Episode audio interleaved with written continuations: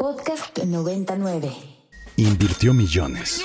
Simbró la tierra con toneladas de dinamita. Y convirtió los caminos en infiernos. Y el coyote nunca atrapó al correcaminos. Ni plata ni plomo, una ruta para construir salidas. Con Marisol Ochoa y Ernesto López Portillo.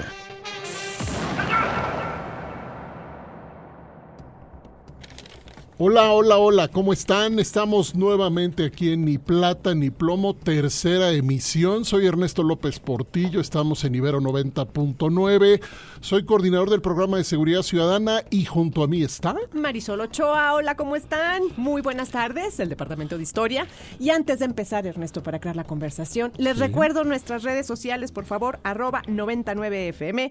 Llámenos, por favor, al 55 529 25 99. Y estamos al aire. Estamos al aire eh, y, y por acá otras redes, eh, arroba Ernesto LPB y del programa de seguridad ciudadana, arroba PSC guion bajo Ibero todo con mayúsculas. Bueno, vamos a un tema de enorme, enorme actualidad y del cual desafortunadamente se habla poco a nivel, digamos, auditorios abiertos, Marisol. Sí. Acaba de someterse México al examen periódico universal, que es un mecanismo complejo de evaluación y opinión sobre el estado de los derechos humanos de un país a cargo de otros. Y tuvimos la noticia, para empezar a calentar motores, que es el año, esto es cada cuatro años. Cada cuatro años. Esta es la vez en la que México recibe más recomendaciones de todas las que ha estado sometido a este examen. Así que vamos empezando, Marisol, ¿por dónde quieres entrar? Pues fíjate que un poco lo relevante de muchas otras cosas eh, para quienes están por ahí dando la vuelta es que lo forman alrededor, más de 100 países, no quiero equivocarme, 147 países. es correcto. Eh, y para que tengamos un referente, pues sí, se recibieron bastantes recomendaciones, habrá que decir un poco más de 300. 318. Exactamente, 318. Y pues sí, diversos temas que me gustaría platicarte y platicarle a quienes nos escuchan, Ernesto. Sí. Pues sí, puntos muy relevantes y reiterativos. Tema de militarización, tema de transparencia, tema de impunidad, tema de desaparición, tema de feminicidios y fíjate que el tema también de la protección a la niñez. Eh, es decir, entre muchos otros, nada más estamos haciendo como un, un barrido de lo reiteran, decir, de lo que se reiteró por varios países en estas observaciones, pero muy puntuales, porque nos dimos a la tarea de leerlas, revisarlas y un poco contrastarlas con nuestra realidad y con lo que nos finalmente nos importa aquí, que es pensar, comprender y proponer. Son 47 países del Consejo de Derechos Humanos, me está aclarando aquí nuestro buen amigo Muchas gracias. José Antonio Guevara. Y gracias, gracias José Antonio. A ver, eh, yo, he tenido siempre enormes dudas respecto a la relación que tenemos como sociedad con los derechos humanos. La experiencia que yo tengo desde mi aproximación en estos años con la policía, con la seguridad ciudadana, eh, es que hay un conflicto profundo con los derechos humanos. Cuando menos en ciertos sectores o quizá, quizá a cielo abierto, derechos humanos es una categoría que provoca probablemente más desconfianza que confianza. México reformó su constitución en 2011 y le dijo al mundo que tenía una reforma ejemplar. De Como- primera. Como, como solemos hacer. Nos gusta. Y decirle al mundo que somos lo mejor y no sé qué, aunque estemos bien, bien hundidos. Le dijimos al mundo que esa reforma era ejemplar y que nos llevaría a otro lugar. Bueno, ¿a dónde nos ha llevado esto? 2011 a 2024. Empezabas a decir algunos temas. Vamos a profundizar en qué temas ha habido observaciones y luego vamos a detallar algunas de ellas y qué vamos a hacer con eso. Fíjate que un tema que a mí se me hace muy relevante y que fue dentro de la lista de las recomendaciones está la cuestión de la protección a los derechos humanos de la niñez. Cuando uno cruza el cable, Ernesto, también se retoma la militarización. Y si hacemos el vínculo es cómo ha afectado la militarización a las personas, niños, niñas, adolescentes entre 0 y 17 años. Entonces, la idea que nosotros vamos teniendo cuando vamos cruzando justo estas recomendaciones, que muchas veces van por separado o en conjunto, es que sí descubrimos una realidad de verdad que yo me quedo sin palabras. Cuando uno va consultando los datos de la Red por los Derechos de la Infancia, Redim, en su informe del 2023, pues obviamente va coincidiendo con las recomendaciones y solamente desde un año. Más de 1.900 niños han muerto solo en el 2023 por cuestiones de violencia. Por otra parte, la Redim hace un apartado de cómo ha afectado la militarización a las poblaciones vulnerables en rangos de 0 a 17 años principalmente niños, niñas y adolescentes. Y lo que vamos descubriendo son, obviamente, sectores poblacionales donde se ha sufrido niñez migrante, realmente han sufrido un desamparo y una, vamos a decir, violencias, voy a decirlo yo, crónicas. Tenemos la niñez indígena, que también ha sufrido vulnerabilidad y obviamente una transgresión a derechos humanos, los desplazamientos forzados que se dan por conflictos que se presentan en algunas zonas de la República principalmente y por detenciones arbitrarias. Esto lo reporta la Redim y obviamente haciendo un conteo es muy importante también hacer este tipo de anotación. Solamente del año pasado, 2023 al 2024, sí se sube un presupuesto muy fuerte a lo que vendría siendo todas las Fuerzas Armadas, cerca del 131%, pero la protección de niños, niñas, pareciera ser que no avanza. Es decir, hay preferencias, hay protocolos en nuestro caso de cómo tomamos decisiones para proteger las violencias y derechos de la infancia, y por lo visto se ha dado mucho más a favor de la militarización que obviamente de programas eficientes y apoyos a redes que están justo vigilando y tratando de proteger estos derechos humanos de los niños. tenemos cifras importantes, ¿eh? pero es uno de los temas. Muy bien. son 318 recomendaciones. las, las hemos traducido todas y mañana estarán todas en mi colaboración de Animal Político. Hemos hecho eso estrictamente, aquí sin interpretaciones, ese texto es solo la traducción, para que la gente las conozca. Porque, a ver, si, si miras cada recomendación, yo podría preguntarme sobre cada tema qué reformas hemos hecho. Y el ejercicio daría para muchísimo porque tal vez en todos los temas se han hecho las reformas jurídicas y las reorganizaciones institucionales y en muchos casos además el incremento presupuestal ofreciendo resultados. Entonces, alguien decía hace tiempo, hacía una, una metáfora, que México era como un paciente en donde ya perdió la, posibilidad de recuperarse, pero se han hecho todos los, los arreglos que, podrían, que podían hacérsele y sin embargo está mal. México es un país que tiene todas las reformas imaginables y los países del mundo observan una crisis profunda de derechos humanos. Quien observe las 318 recomendaciones no va a tener duda de que la pretensión de México de que no se nos viera como un país con problemas de derechos humanos, porque según esto habría instrucciones que habrían terminado, desde el jefe del Ejecutivo habríamos terminado con la violación, eh, las violaciones graves a derechos humanos, pues eh, tú tendrías que decir que alguien miente, porque una versión es, es, digamos, es blanco y negro, pues, de alguna manera. Exacto. Entonces, eh, los fenómenos son gravísimos. Me llama muchísimo la atención la cantidad de recomendaciones eh, relacionadas con desapariciones. Son, son infinitas, hay, hay, que decirlo con todas sus letras, infinitas, y en estos tenores que ahorita tocas la desaparición, déjame sumarle el ingrediente donde al mismo tiempo se va tratando de la crítica al registro de que no hay claridad en el conteo de cómo se ha manejado de alguna otra manera esta transparencia y los protocolos de búsqueda. Estamos hablando de cuatro horizontes mucho más complejos que solamente, como lo decimos, de una suerte de legitimar que algo ocurre no quiere decir que eso deje de ocurrir. Que yo también coincido contigo. Estas recomendaciones son muy claras porque son operativas.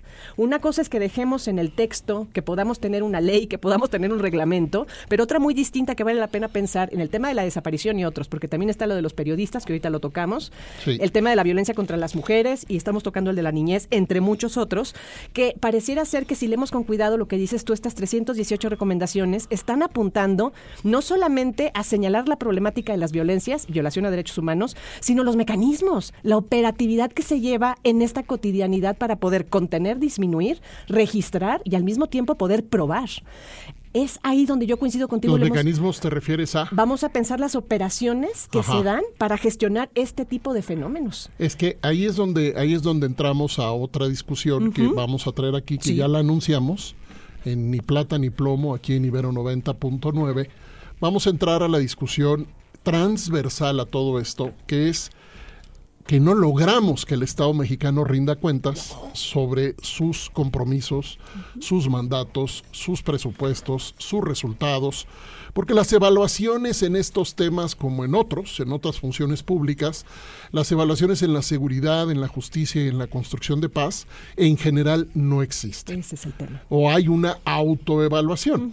Si el presidente dice, yo ya ordené que esto no pase y por eso no pasa, pues habrá quien decide creerlo pero eso es una vacilada en términos de política pública que entre sus fases tiene la evaluación. Ahora, dijimos que ni plata ni plomo no contamos cifras. No. No contamos muertes, contamos historias. Historias. Bueno, la gente tiene que saber que hay una historia de enriquecimiento, perfeccionamiento muy sofisticado de las normas en derechos humanos. Que México ha hecho, vaya, nos llevaría probablemente muchas, muchas emisiones de este, de este espacio solo describir las mejoras normativas.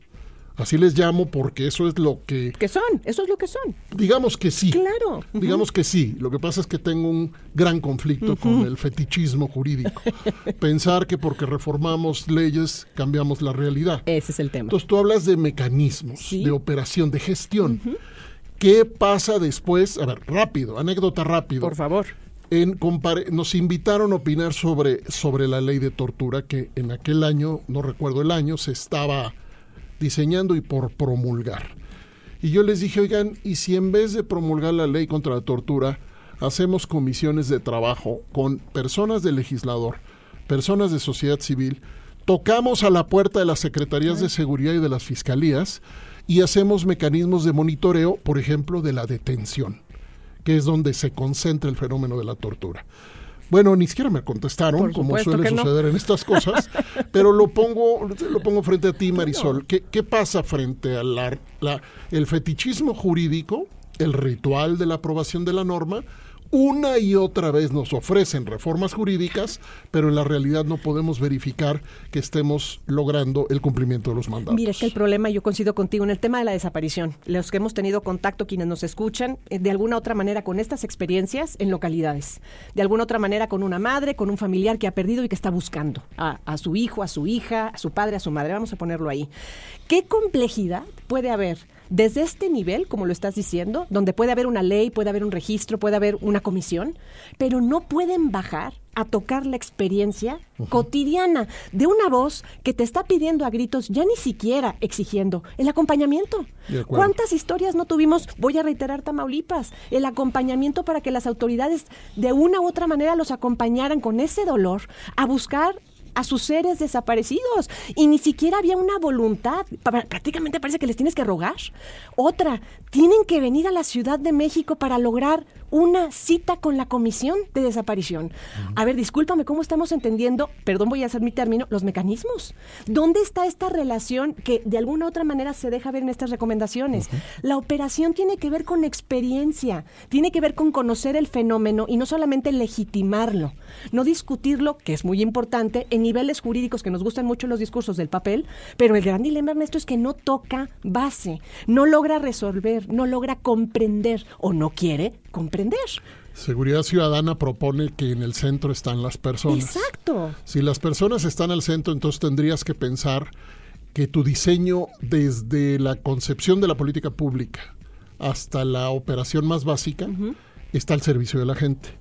Un ejemplo que me acabas de recordar, eh, hicimos un proyecto de evaluación de, por ejemplo, de los mecanismos alternativos de solución de controversias que se conocen como las unidades MASC en el Poder Judicial, pues estábamos en unas de ellas y una pregunta que hizo una de las, la, colega que coordinaba el, el, proyecto, les preguntó, oigan, estábamos en una instalación hermosa, hermosa.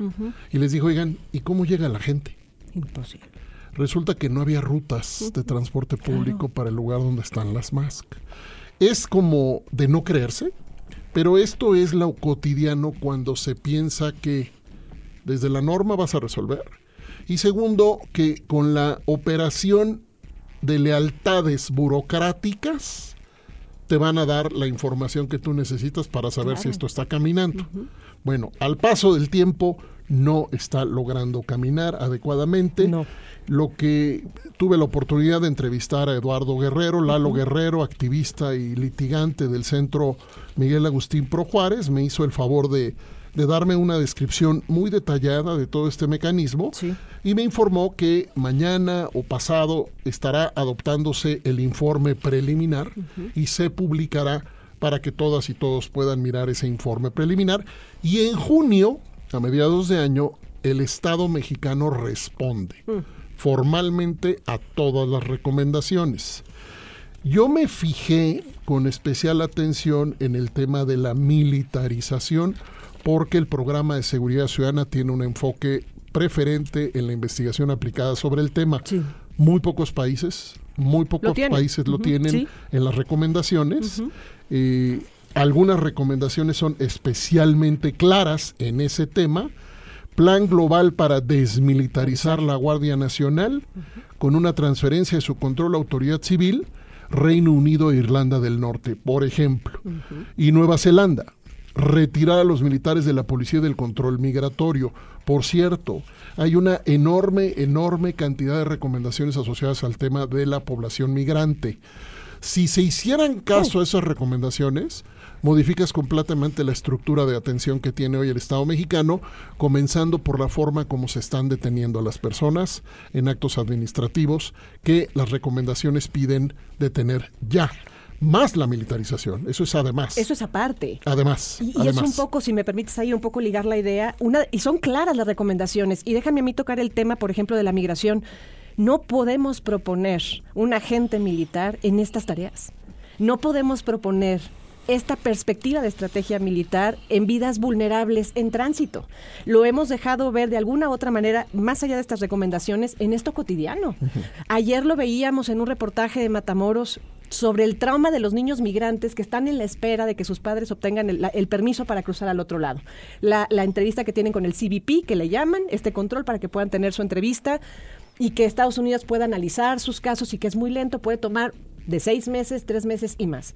El reporte que hacían de la afectación de estos niños migrantes y de alguna otra manera los dibujos que dejaban ver, porque algunos no hablan, algunos viven aterrados, es justo estos encuentros con las autoridades y cómo ven a los padres sufrir frente a estas autoridades que en efecto vamos a decirlo, es la Guardia Nacional ahora.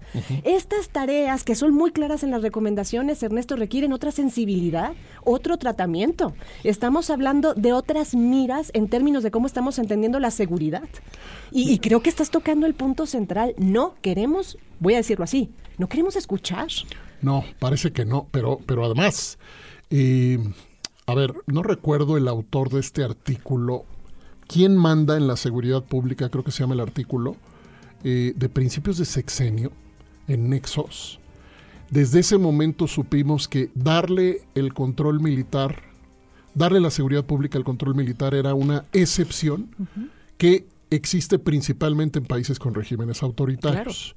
Bueno, estas recomendaciones están llegando cuando México está cobrando noticia de que con los militares desplegados al máximo posible, porque se han hecho las reformas para que la Fuerza Armada regular también haga labores policiales, rebasando ya la operación militar a la operación policial en efectivos, que lo informó el programa de seguridad ciudadana, estamos como país enterándonos que los militares no construyen esa atención propia de la seguridad ciudadana, esa protección y esa justicia que estamos exigiendo y esa paz que estamos exigiendo. Déjame, antes de regre- regresar contigo, Marisol. Sí, sí, sí. Bueno, estamos en, en Ni Plata ni Plomo, tercera emisión. Les recomendamos Ibero nuestras redes. 90.9, vamos a las redes. Arroba 99 FM. Llámenos, por favor, 55 529 25 99. Estamos conversando sobre estas recomendaciones de derechos humanos en la ONU, interesantísimas, sobre México y los temas de violencias. Con ese. En algún momento vamos a tener que, que dedicar este espacio a cómo entendemos y cómo podríamos reconstruir nuestra aproximación a los derechos humanos para darles la relevancia que merecen en una sociedad democrática. Porque no estamos claros, y eso ahorita no lo vamos a discutir No, porque se no. nos va el tiempo que, Sí. el poco tiempo que ya nos queda. Mira, yo hice una lista rapidísima A de los temas que recuerdan algunos de los que ya dijiste. Desapariciones, desapariciones forzadas, violación de derechos humanos a población migrante, impunidad, discriminación en múltiples formas, violencia de género, violencia contra las mujeres, tortura, homicidios, ejecuciones, eh, uso de la fuerza excesiva, lo de la prisión preventiva y el arraigo sigue siendo, sigue Histórico, siendo ¿eh? pendiente, histórico. Histórico. y además internacionalmente Total, histórico. eh, cuestionado desde hace ya mucho tiempo. Claro. Eh, eh, la situación de los periodistas, la independencia de las fiscalías, un Mm. nudo, un nudo estratégico brutal, el tema de las fiscalías que nos tiene hundidos en la impunidad, eh, biodiversidad, hay otras áreas en las recomendaciones, discriminación contra población afrodescendiente, eh, paradójicamente me dio mucho gusto ver por primera vez esa cantidad de recomendaciones relacionadas con la población afrodescendiente. Sí. Digo paradójicamente porque uno no quisiera que se tuvieran que hacer las recomendaciones, pero si no se hacen esas recomendaciones, también está invisibilizada la violación de derechos humanos de esa población. Es que ese es el tema. Déjame agregar una por ahí, Adelante. continuando contigo. Yo me detenía en los periodistas. Hay una recomendación 102 que me llama mucho la atención. A propósito de lo que pasó ayer con la fuga de información y que hoy por hoy, en el caso que se fugaron nombres por parte de algún tipo de resquicio, error de los periodistas que van a la mañanera De y que hoy se va resolviendo. Así es. Fíjate, algo relacionado, es un, el número 102 por si alguien lo quiere ver o cuando lo publiquemos o lo publiques, dice reforzar la protección a los periodistas mejorando la respuesta de emergencia, estableciendo canales seguros para denunciar las amenazas, a un grupo de trabajo estatal independiente también para investigar y perseguir delitos contra periodistas, apoyando mecanismos nacionales de protección para periodistas y defensores de derechos humanos y obviamente reforzar los trabajos de la Fiscalía para la atención de delitos cometidos contra la libertad de expresión. Recomendación directa de Estados Unidos. Yo nada más le recuerdo, y sí, no se trata de números que bien, pero es que los aumentos que se han presentado en los últimos años son importantes. 2023 cierra con 43 asesinatos. Sí. A ver, e- e- estamos hablando desde Fox con 22 y no es por comparar quién lo hace mejor o peor, no debe de haber ningún muerto. Estamos hablando Es de la libertad de expresión. El gran problema es la clave en que se lee si es de un color o el otro el partido político. No, estamos fallando en proteger la libertad de expresión. Es correcto. Y va contigo. En un país democrático, la libertad de expresión es lo que requerimos para poder expresarnos, independientemente de lo que podamos comunicar o no. Es una recomendación reiterada. Dentro de las 318 que propones, la libertad de expresión ha sido un tema importante y de actores sociales, ecológicos, que principalmente han sufrido embates, y activistas. Así es. A ver, es un tema muy, muy profundo el que mencionan acá, ¿eh? El periodismo, las personas jóvenes que están llegando al periodismo hoy se encuentran con un país con zonas de silencio. Qué duro. zonas de silencio que no sé si siempre las hemos tenido y no las veíamos, pero estoy seguro que no, no teníamos esta, esta dimensión No. de lo que periodistas nacionales e internacionales reconocen ya con esa claridad. Sí. Lugares donde no se puede trabajar. Punto. Lugares donde no se puede trabajar. Ahora, lugares donde no se puede convivir, lugares donde no se puede transitar, lugares donde, es decir, México se ha convertido en un espacio donde la convivencia está siendo limitada por múltiples formas de violencias. Sí. Cuando hablamos de las, las violencias desde el Estado, estamos reconociendo un problema sistémico, estructural y masivo con los Nos guste derechos o no, humanos. eso es. Nos guste o no. Nos guste o no. ¿Qué va a pasar? ¿Qué sigue? Yo aprovecho el anuncio. Vamos a publicar un informe, el programa Asuntos Migratorios de la Dirección de Incidencia de esta Universidad Iberoamericana y el programa de Seguridad Ciudadana a mi cargo. Hemos eh, prácticamente terminado una investigación que nos llevó todo el año pasado, eh, amplia, Sí. de múltiples dimensiones de la militarización del Instituto Nacional de Migración. Nos ha sido difícil poder reconstruir, por ejemplo, el flujo de las órdenes, Marisol. Sí, sí, sí. Tú sabes muy bien, tú eres un analista de territorios, tú sabes muy bien que cuando uno quiere reconstruir quién ordenó qué, te metes en, Mm. En un problema, problemón te y metes en un casi problema. nunca puedes. No. Casi nunca puedes.